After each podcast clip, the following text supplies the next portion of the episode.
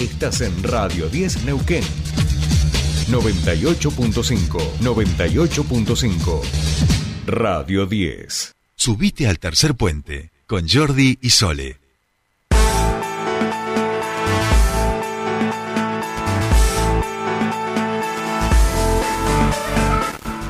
Bien, continuamos con más tercer puente. Diez minutos nos separan de las ocho de la mañana. Venimos con algo de atraso, acabo de darme cuenta. Eh, bien, eh, sí, hay, va a haber que correr un poquito. Em, les decíamos que íbamos a repasar un poco la agenda de allí, de la Cámara Baja, de la Cámara de Diputados de la Nación, y por eso nosotros estamos en comunicación con el diputado nacional por Neuquén, del Frente de Todos, Guillermo Carnaghi, a quien le damos la bienvenida aquí a Tercer Puente. Buenos días, Soledad te saluda, ¿cómo estás? Bien, buen día, ¿cómo están? Bien, bien, bueno, eh, decíamos, vamos a repasar algunas cuestiones que están allí eh, trabajando en la Cámara de Diputados y en ese sentido se destacan algunos proyectos que están relacionados con lo productivo, con el acceso a la salud y el medio ambiente. Sí, sí, justamente ayer eh, tuvimos una agenda, bueno, hubo la, ley de promoción de inversión en la industria automotriz, que también que es, bueno, es una ley que propone beneficios para el crecimiento ah, de las exportaciones y, sobre todo a el contenido nacional de, la industria automotriz, ¿no? O sea, esto es es importante, venía de, de comisión y tenía apoyo y bueno, y ayer tuvo un apoyo muy muy amplio, casi unánime. Bien. En la Cámara. Bien, bien. En relación a temas de salud, han estado trabajando sobre el tema de los cuidados paliativos y en algún sentido también algo que tiene que ver con la prevención y control de la resistencia de los antimicrobianos. Cuéntame un poquito de qué se trata esto. Sí, fundamentalmente el tema de, paliativos. Esta es una ley que ya, hace tiempo que el sector de paliativistas venían eh, pidiendo para apoyar su, su actividad. Venía con media sanción de, del Senado del año pasado eh, y ahora, bueno, se trató en comisión, tuvo despacho unánime en las dos comisiones, en salud y en presupuesto, y bueno, y ayer fue eh, fue casi unánime, porque realmente hubo un solo voto en contra que no sé, realmente no entiendo los motivos de, de López Murphy, pero el resto todos eh, apoyaron bueno, justamente es una ley que le da, da un marco a, la actividad de paliativistas, eh, que es una actividad tan, tan, tan importante y que necesitan esta, esta ley para, bueno, bueno, para que sea, para que tenga el espacio, la capacitación, eh, los profesionales y el espacio que se requiere tanto en lo público como, como en lo privado. Así que fue, bueno, fue muy festejada por el sector que acompañó, que acompañó el tratamiento. Bien, bien, diputado. Eh, lo, lo, lo, regreso nuevamente al primer proyecto que comentaba y que tenía que ver con la industria automotriz. Me automotriz, parece. Sí, exactamente. En este contexto en el que, bueno, eh, sabemos que la situación es aún compleja, eh, ¿podríamos detallar de qué se trata esta, esta promoción de inversiones hacia, hacia esta industria?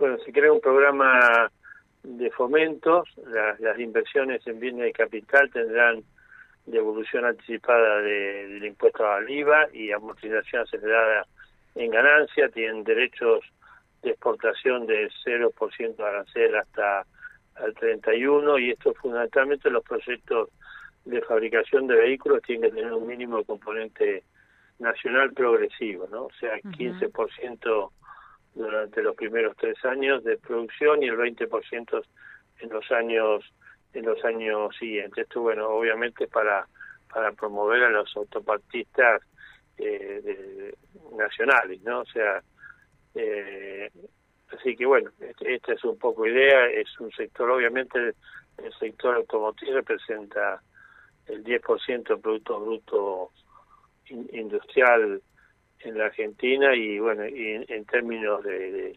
exportación lidera lidera las exportaciones de, de manufacturas de origen industrial, así que bueno, esto tuvo, tuvo apoyo, se discutió en comisión, en comisión eh, estuvieron todos los actores, o sea, los gremios de Esmata, UON, los gremios de cuero, del plástico, también las cámaras que, que agrupan a los a los autopartistas y también las principales empresas de, automotor que están radicadas en el país. Así que bueno, con mucho trabajo y con, con mucho consenso, pues bueno, esto finalmente ahora es ley y bueno, pasa al Senado. Bien, bien. Eh, diputado, brevemente, y aprovecho, por supuesto, mm, siendo usted parte del, partido de gobierno nacional, eh, consultarlo sobre, bueno, su, su visión, su opinión en relación a, bueno, estos últimos cambios eh, que todos sabemos dentro del gabinete, nueva ministra de Economía. bueno, ¿cómo, ¿cómo lo ve? ¿Cuáles las expectativas que tiene como parte de esta coalición de gobierno? Sí, las expectativas son positivas, esto está expresado por todo el espacio, por también por, los por los gobernadores, y una de las cuestiones que marcaba en su renuncia eh, Martín Guzmán, en uno de los párrafos finales en su, su renuncia, era planteaba esta necesidad de que el que asumiese o la que asumiese la responsabilidad de la economía debía contar con el respaldo de la coalición, entendiéndose respaldo por la coalición con los principales referentes que es el caso de Silvina Bataki, ¿no? que está contando con el respaldo del presidente, de, de la vicepresidenta y bueno, y también expresó su respaldo eh, Sergio Massa, que son los principales referentes de la coalición del Frente de Todo. A partir de eso eh, se abren eh, se abren buenas expectativas para llevar la tarea, donde bueno, hay tiempos difíciles, hay, hay dificultades, hay señales positivas, pese a, a muchos discursos de de la oposición, sobre todo en el día de ayer, que planteaba una cuestión apocalíptica, hay hay hay problemas, hay problemas complejos del país, pero bueno, hay otras señales que son positivas por, el tema de del crecimiento del PBI el año pasado del 10.3 más ese seguimiento que crece.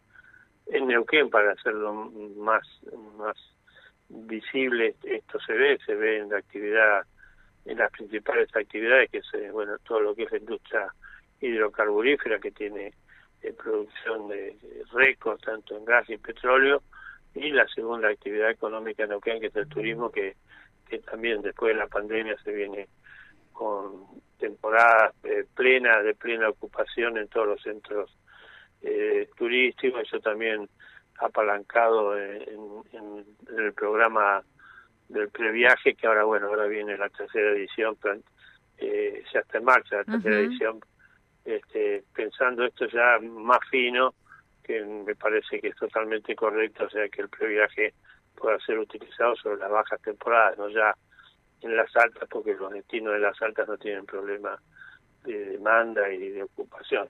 Esto para pintar Neuquén, eh, digamos que ahí los datos son eh, son claros y lo vemos este lo vemos este reflejado en los mayores ingresos que está publicado todas las semanas los mayores ingresos que está teniendo la provincia de Neuquén fundamentalmente en concepto de regalía que está generando este superávit en la provincia de Neuquén. Este superávit le está permitiendo al gobierno a generar un acuerdo paritario con con todo el empleo estatal, ATE, ATEN y bueno, el resto de los gremios eh, hablan de que es la, mejor paritaria del país con este este aumento de acuerdo al IPC de cada 90 días.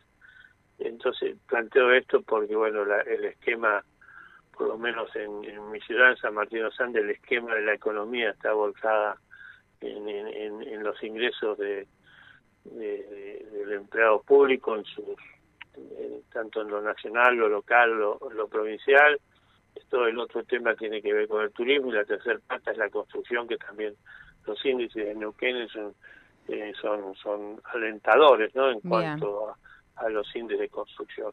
Estoy hablando de esto porque ayer se describía una situación apocalíptica, pero bueno, trato de, describir lo que pasa en la provincia porque es entendible y, y es palpable para, para todos los de Neuquén. No descarto, obviamente no desconozco los problemas que están ligados fundamentalmente a la inflación y, a la lucha de, los salarios que, que pierden sobre la inflación y eso no puede ser, que es una de las pautas que también repitió, reiteró, que son las pautas del gobierno nacional eh, de siempre, de que no, no se no pierde el poder adquisitivo con respecto a la inflación y tenemos el problema también de, del aumento de, de, de la energía, de combustible, la energía, esto bueno, obviamente consecuencia de del conflicto bélico en Ucrania, que bueno, que es el gas eh, se llevó a valores de casi se,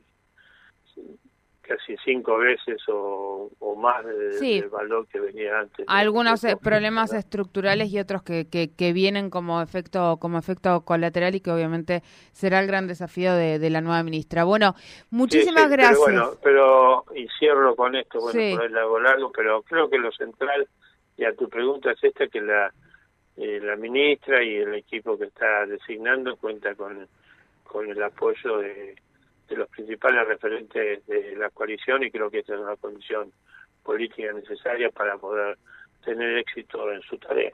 Bien, bien, bien, diputado, muchísimas gracias por su tiempo con nosotros aquí en Tercer Puente. Gracias a ustedes por llamar. Buen día. Hasta, luego. Hablábamos con el diputado nacional del Frente de Todos, Guillermo Carnaghi, bueno, un poco repasando la agenda de lo que allí se está tratando, sobre todo, bueno, la ley que eh, hace la promoción de inversiones en la industria automotriz, pero también aprovechamos para consultarlo sobre su visión en relación a estos últimos cambios de gabinete y la asunción de la nueva ministra de Economía de la Nación.